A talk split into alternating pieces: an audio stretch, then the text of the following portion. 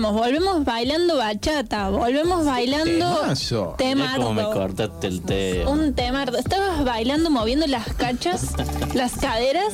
Estaba Juan Ingaramo, que muy acertadamente pone Emma, nuestro operador, para darle un poco de swing a un tema que mm, eh, está complicado. Joaquín Un tema que no te hace bailar tanto, ¿no? No, no, para nada. Pero bueno, eh, cuente nomás. Bueno, les cuento un poco. Seguimos siempre hablando un poco de lo que dejó la pandemia, lo que viene dejando, porque no se fue, en ningún momento se fue. Y bueno, ¿cómo hacíamos nosotros en pleno marzo, abril para conseguir algo? O íbamos al súper, que era un coso, un, todo un suplicio, o íbamos, pedíamos un pedido ya, un Rappi, pedíamos ahí un delivery. Recordamos- Fue la cosa.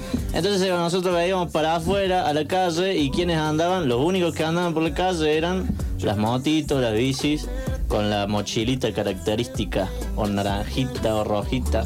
Bueno, nos han salvado la cuarentena, eso es una verdad, y han sido de los que más han trabajado en plena pandemia. ¿Qué pasa? ¿Qué pasa con la regulación de esos trabajadores? Porque van, son trabajadores. Pero bueno, pero ¿cuál es el problema? ¿Están en relación de dependencia? ¿Son empleados de las aplicaciones? ¿O son trabajadores independientes, pequeños empresarios, como le dicen? Eh, ¿Manejan su tiempo? ¿Manejan sus condiciones? Bueno, no, no sabemos bien cómo es la cosa. La- lo cierto es que estas aplicaciones manejan su relación laboral con los, de- con los deliveries de una forma muy particular. Si no, les hacen hacer, le hacen tener un monotributo.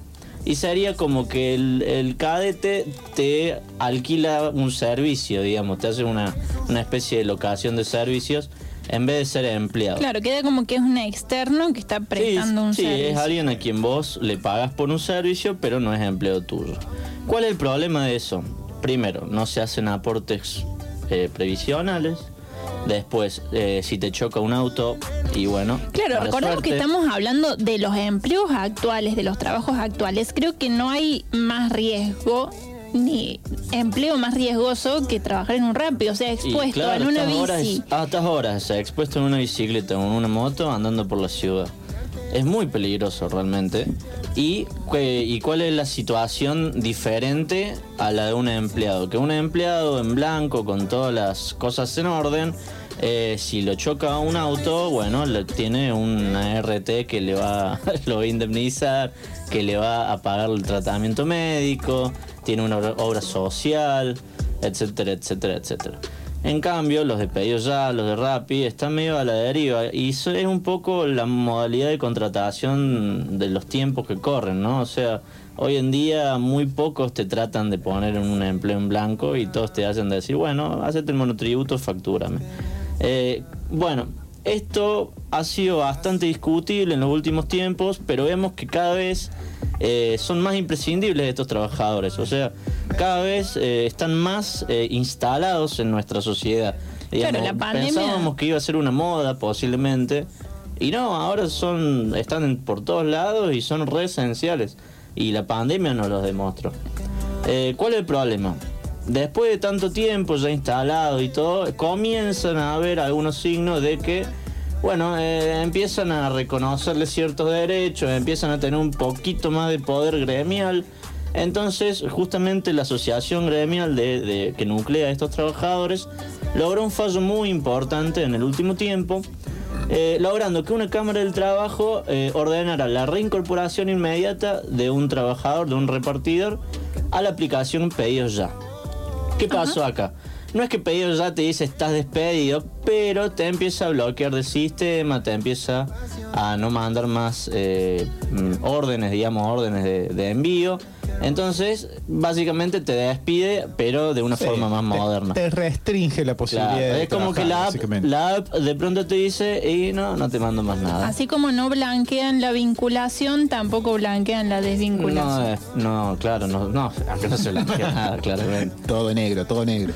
Todo, todo arrani. No, pero bueno, la cosa es que lograron que una Cámara de Trabajo ordenara la reincorporación. Entonces, ¿qué pasa acá? La Cámara del Trabajo, al ordenar la reincorporación, medio que admite o reconoce que hay una relación laboral, hay una relación de dependencia entre la aplicación y entre el repartidor.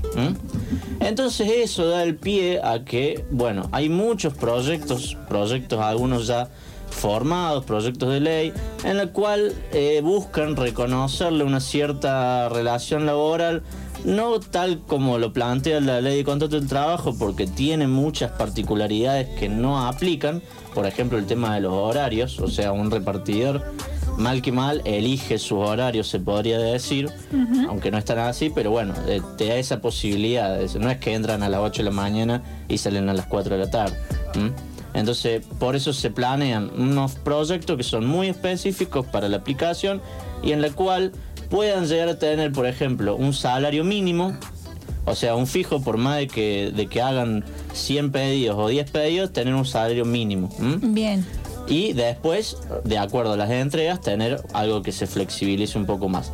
Poder tener, por ejemplo, eh, un aguinaldo, poder tener una obra social, poder tener acceso a una RT en caso de tener algún accidente.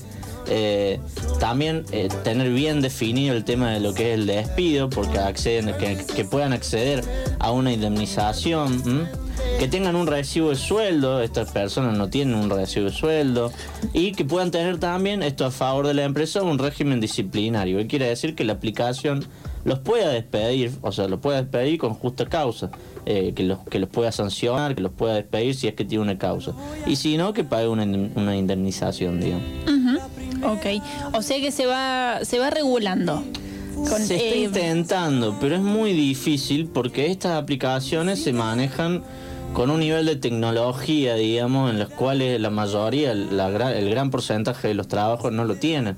Eh, o sea, Sí, una la- la, gran mayoría de los trabajos tienen una sede, tienen un lugar al que vos, al que vos concurrís a trabajar, ¿m? o tenés un horario fijo, tenés una persona bien, bien delimitada de quién es tu empleador. y acá son eh, por ahí empresas de que son multinacionales, o sea, no- ni siquiera se sabe quién es el dueño. Sí, aparte ha, ha crecido tanto, eh, particularmente estas dos marcas que ya todos conocemos y que todos hemos pedido, ¿cierto? Y lo hemos pedido ya. Y lo hemos pedido ya, porque ya tenemos. No lo pedimos. ¡El chivo! Vengan Un saludo para los de pedidos ya que después nos pasan la pauta. Dijo nunca nadie. Pero han, han crecido tanto que ya es, es muy difícil hasta controlarlos. A mí me parece en este sentido que una regulación mínima tienen que tener. Porque se han, han complejizado tanto su sistema y son tantas las personas que, que trabajan para estas Y empresas. que dependen de esas empresas, o sea, ya ahí hay un, ahí lo que es la Además, la, viene siendo la salida laboral de muchísima gente, muchísima gente, y la pandemia ha venido a acentuarlo y a hacerlo más visible. Perdón que al, me... al mismo tiempo se plantea ese inconveniente de que al haber tanta gente dependiendo de esa empresa, eh, cabe el riesgo de que si vos regulas un poco de más, eh, podés hacer perder puestos de trabajo. Claro. Es una realidad. Entonces por eso es tan difícil regular estas actividades. Complejo, complejo. Lo que no es complejo es el número de teléfono para que la gente se comunique con si nosotros. A ver, dígame. Es 3516-60-1011. De nuevo, que no, repito. no anote.